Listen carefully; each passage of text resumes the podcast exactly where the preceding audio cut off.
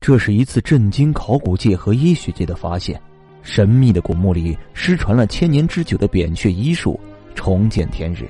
那些脆弱的竹简上记载着扁鹊互换心脏的高超医术吗？这个遗存是恰好处在地铁三号线的一座古墓。建筑工人发现异常后立即上报，消息最终辗转到谢涛这里。来到现场的谢涛顺着地下新挖的管线爬进去看了一眼，他发现这个墓葬规模还不小，而且里面还透着红光。我们都知道，有机文物想要飞跃千年保存下来并不容易。它在即使保水的状态下，还需要有较好的微环境。看到这满眼的鲜红，谢涛的第一个意识就是墓葬保存状态极佳，非同寻常的景象让他期待满满。等待他的会是无尽宝藏吗？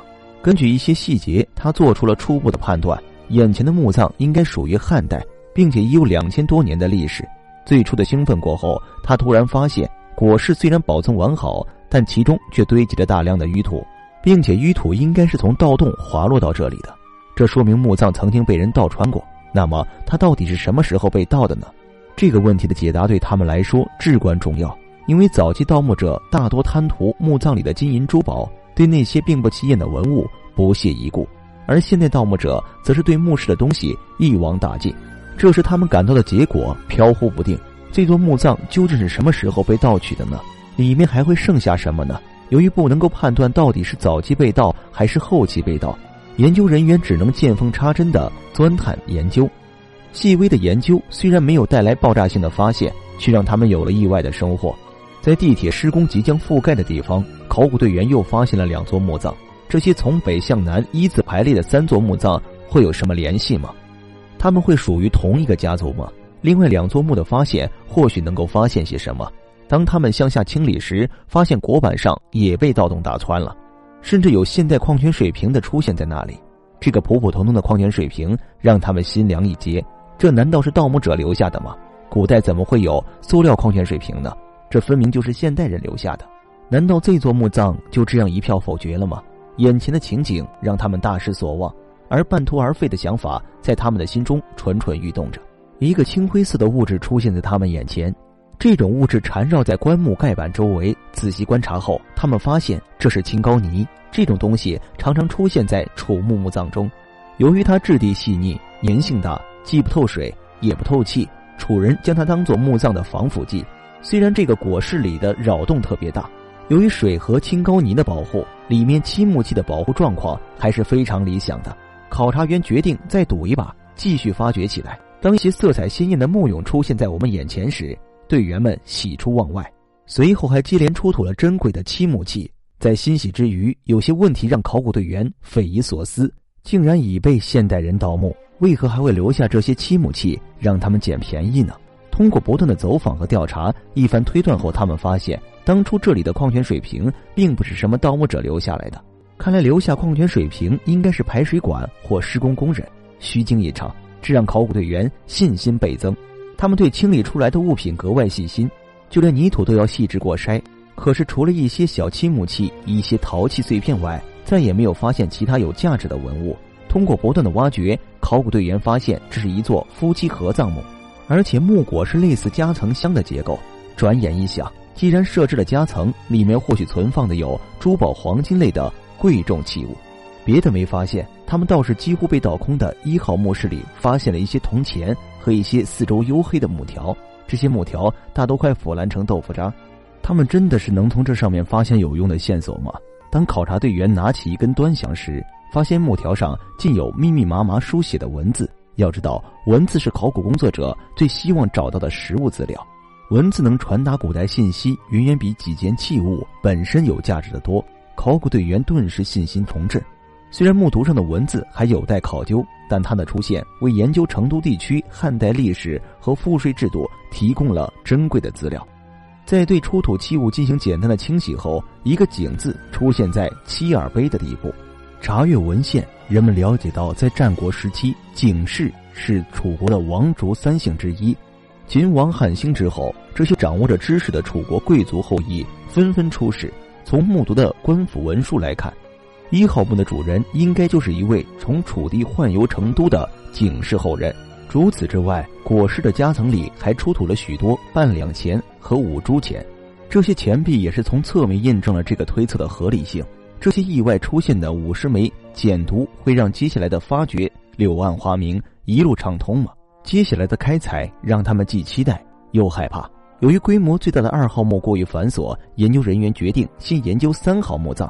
他们从三号墓室里发现了七木人俑，这是楚墓常见的配置。与众不同的是，这里的人偶竟然是裸体的。要知道，如果在当墓室中发现大量人俑或人俑是非常可怕的，因为那源于一项古代可怕的殉葬制度——人殉制度。在制作代替殉人的人俑时，为了更加逼真，工匠们通常会刻出衣服以及毛发等。但这些人俑身上虽然一丝不挂，却没有类似的纹饰。难道这是一种特殊的殉葬方式吗？考古队员把人俑从昏暗的墓室移到了阳光下。在阳光的照射下，这哪里是殉葬人俑啊？这分明就是一座经络七俑。一时间，研究人员像捡到宝似的，赶紧把他请到研究室内，拿着放大镜对着这座经络七俑。他们发现了这座七俑浑身上下有很多的穴位以及字体。在今天，标有穴位的针灸铜人是中医经络教学不可缺少的教具，但是在中医研究史上却清清楚楚地记载着它始创于北宋。